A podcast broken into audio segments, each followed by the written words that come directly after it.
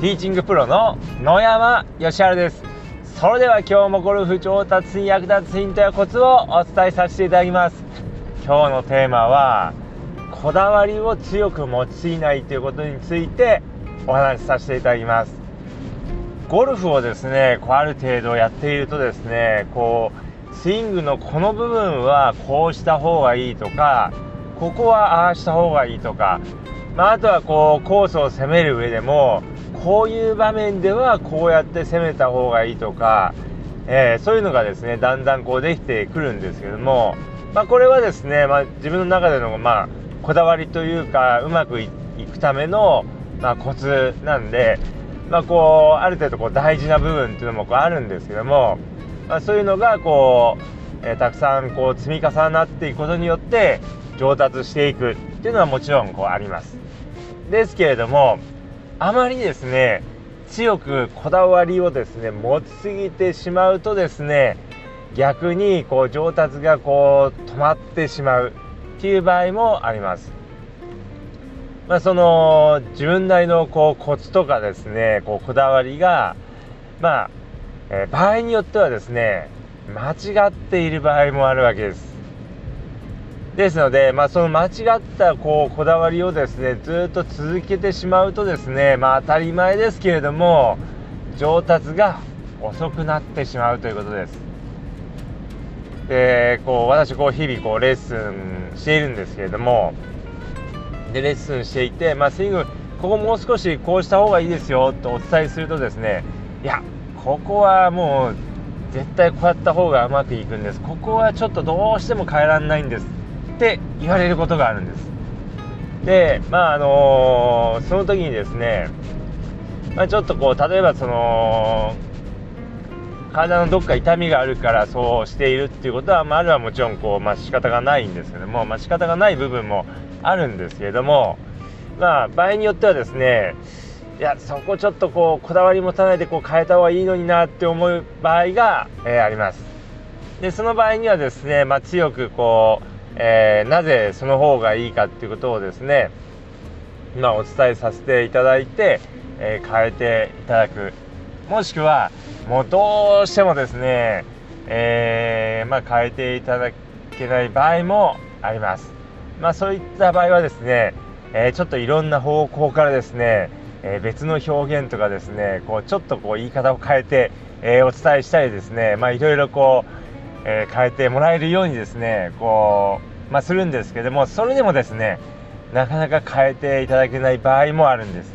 まあ、そういった場合にはですねちょっとこう、まあ、しばらくちょっとこう別のことを、えー、やってですねでまた、えー、時期を見てですねちょっとしたらまたそこのポイントをですねこう修正していただくようにですね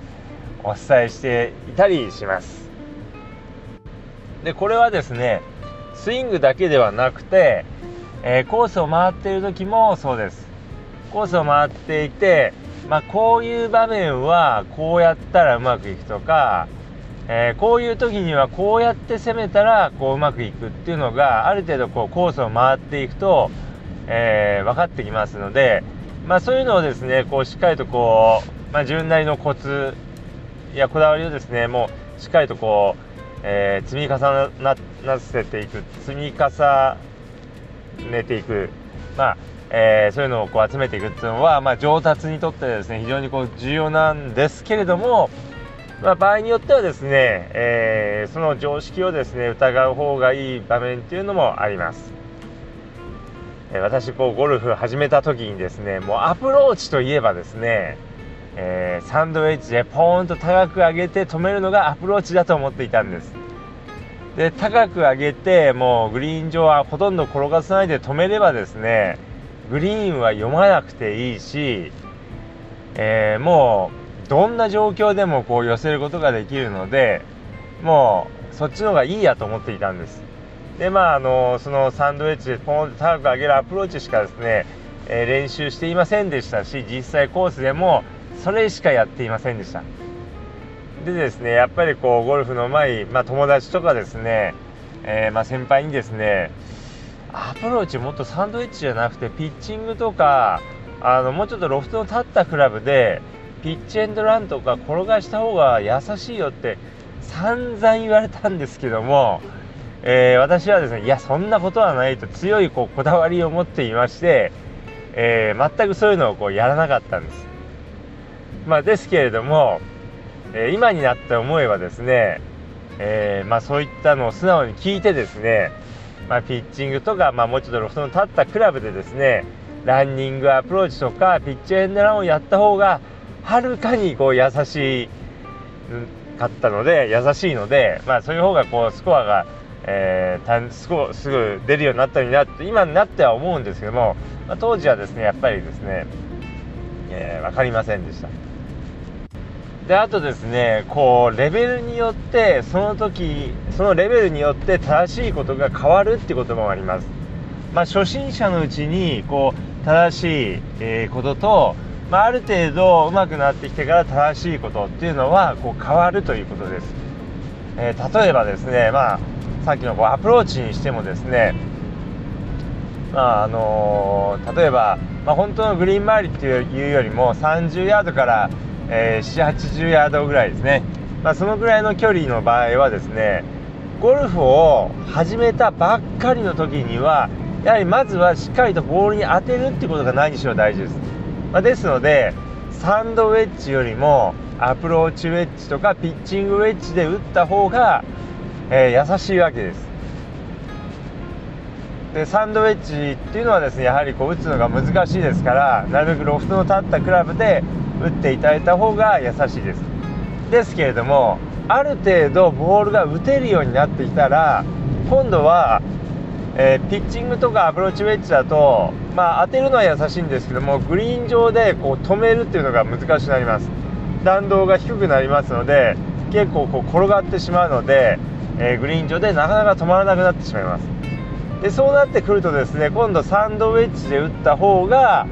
えー、グリーン上で、まあ、止まるので逆にこう優しいってことになります。ですのである程度ボールが打てるようであればですねサンドウェッジの方が、えー、選択肢としては正しくなります、まあ、当然ですねグリーンのこうすぐ周り、まあ、30ヤード以内ぐらいはですね、えー、やっぱりこうロフトの立ったクラブで転がせる状況であれば転がした方が、え優しいんですけどもサンドウェッジで打つよりもですね。でもある程度こう距離がある、まあ、30ヤードから、えー、40ヤード以降ですね。それ以上距離がある場合にはサンドウェッジの方が、えー、ある程度球が打てる人であれば優しくなります。でこういうふうにですねその時のレベルによって正しいことがこう変わるということです。だからこうあのー、強いこだわりを持ってですねもうグリーンあの30ヤードから80ヤードぐらいはもうピッチングがもう絶対いいんだと思ってですねそればっかりずっとやっているとですね、えー、スコアをこう損してしまうということになりますのでまあ常識っていうかですねこう自分なりのコツや、えー、こだわりをですね時にはまあ、疑ってですね別の方法がないかなっていうことを考えるってこともですねとても重要になります。ということでですね、えー、今日はまあ、こだわりを持つこだわりとか自分なりのうまくいくための方法コツを、えー、見つけてそれを実践するのはもちろん大事なんですけども時にはそれを疑うことも大事ですということについてお話しさせていただきました。是非ですねこの音声を参考にしていただいて、えー、いいスコアで回ってラウンドしていただければと思います。ということで今日の音声はこの辺で失礼させていただきます。